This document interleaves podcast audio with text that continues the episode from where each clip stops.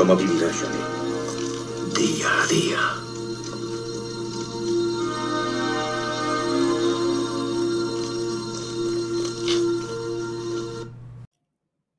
Miércoles 25 de mayo de 2022. ¿Qué tal amigos? ¿Cómo estáis? Bueno, pues hoy tenemos varias noticias. En primer lugar, una noticia tecnológica. Xiaomi ha presentado su nueva pulsera, la Mi Smart, Smart Band 7.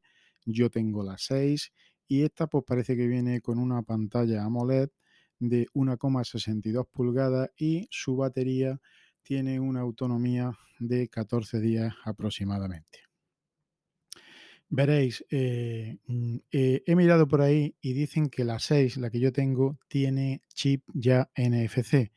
Esta, la número, la Mi, la Mi Smart Band 7, eh, se particulariza precisamente por eso, por tener ya un chip NFC incluido. Pero ojo, ojo porque tanto en la 6 como en la 7 me parece que no admite ahora mismo nada más que tarjetas Mastercard y me parece que de bancos españoles ninguno creo, ¿eh? según dicen por ahí. En fin, eh, cuando esta pulsera llegue eh, la versión a España y se pueda utilizar con el NFC, pues la verdad es que va a ser un gadget bastante útil, porque no vamos a tener que llevar el Apple Watch o otros relojes que tengan chip NFC para poder pagar simplemente con un giro de muñeca. Por lo visto, la nueva, la, versión 7, viene con una pantalla AMOLED de 1,62 eh, pulgadas y creo que se ve incluso mejor que la 6, que es la que yo tengo, que ya se ve muy pero que muy bien. Eh, bueno, eh, ¿y qué me decís de, del tema de los coches eléctricos? no hacen nada más que recomendarlos, cómprate un coche eléctrico porque la gasolina no sé qué, porque no veas el cambio climático, cómprate el eléctrico y ya los españoles eh, están comprando un 45% más de coches viejos que nuevos. ¿Qué significa esto? Pues que el pinchazo climático y la estafa del cambio climático, pues lógicamente está dejando en entredicho a las eh, a las indicaciones, se podría decir así, que está llevando a cabo el gobierno en España. En fin, yo no sé vosotros lo que pensaréis, pero vamos, ante tanto vídeo como he visto en YouTube de gente que devuelve hasta los Tesla, porque eh, para ir del punto A al punto B tienes que calcular la ruta, las paradas y el tiempo que pierdes en cargar el coche. Y estoy hablando de Tesla, que son los que mejores van y más autonomía tiene.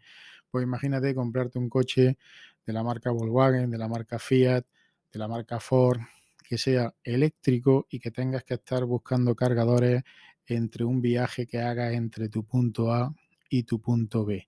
Totalmente insostenible y, poco práctico, además de ineficaz. En fin, pero estas son las cosas que se le ocurren a Sánchez. Y por otro, por otro lado, os voy a dar una noticia. No sé si os sonará una red que se desmanteló mm, hace tiempo en una operación llamada Jenner. Esta operación Jenner, que fue llevada a cabo, por, la Policía Nacional, eh, se trataba de que eh, uno de los presidentes de Farmamar, ¿eh? se encontraba en la lista de nombres de miles de falsos vacunados contra el coronavirus en España, según está confirmado por fuentes policiales eh, fehacientes. ¿no? O sea, el presidente de la farmacéutica, que, tanto recomendaban los pinchazos eh, contra el coronavirus y tal, pues resulta que era uno de los que se encontraban en la lista de la gente que estaba falsamente vacunada. ¿Vale? ¿Qué os dice esto? ¿Qué moraleja sacáis de esto? Pues que ni ellos mismos se creen lo que están vendiendo. En fin, ha traído tela de, gente que ha escrito sobre este señor, José María Fernández Sousa Faro, que en 1986 fundó la farmacéutica PharmaMar, Dicen que es catedrático en bioquímica de las Universidades Complutense y de Santiago de Compostela y está licenciado en dirección de empresas por el IS de Madrid y tiene alrededor de 100 publicaciones y patentes en el área de bioquímica, antibióticos y biología molecular. Pues nada, ya sabéis, un tío dueño de una farmacéutica que estaba a favor del tema de, las vacunas y que él mismo está falsamente vacunado contra la enfermedad y aparece en un registro, en una lista, por lo visto, donde hay muchísima más gente que está falsamente vacunada. Entre ellas cuentan también muchos famosos y actores, lo mismo que políticos. En fin, si quieres caldo, toma dos tazas. Y bueno, pues poco más, amigos. Voy a ver qué me preparo de cena, alguna cosa ligerita. Me veo un par de capitulitos y a dormir escuchando un podcast. Ah, por cierto, mm, desde que em, lo diré, desde que Fran me recomendó los auriculares, a ver, voy a mirar.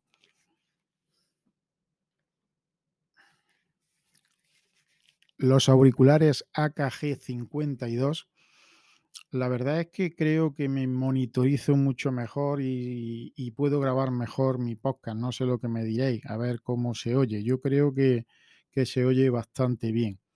Además me aíslan a la hora de grabar porque aquí convivo con 38 o 39 vecinos y cada uno pues cierra la puerta a su manera, los otros bajan saltando por las escaleras y los niños van cantando y van jugando con la pelota.